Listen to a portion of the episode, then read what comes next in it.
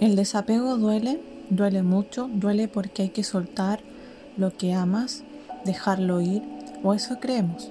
Ese dolor es mental, no es dolor, es sufrimiento lo que nos hace sufrir es el miedo alimentado por el ego, por la creencia arraigada de la posible pérdida, de una posesión que no existe, que no es real, ya que no podemos poseer a alguien que no es nuestro, que nunca lo fue y que nunca lo será.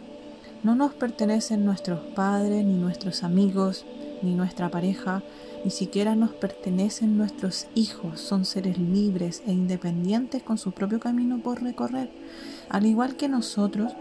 Por eso no hay que subyugar la felicidad que uno hacía los otros. Si no eres feliz tú solo, no lo serás con nadie. El apego es controlador de todos los tiempos, el que te ancla en un presente ausente. Sin embargo, el desapego te mantiene en el aquí y en el ahora. Es soltar al otro, sabiendo que pase lo que pase, todo es perfecto.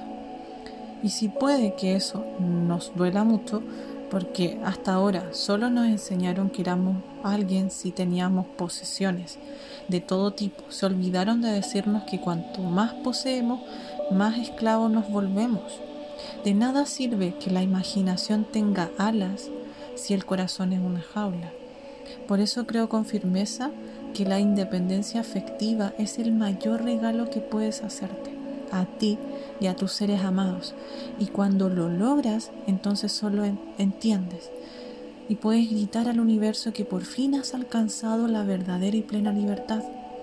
Una vez que empiezas a avanzar hacia el desapego, ya no existe camino de retorno.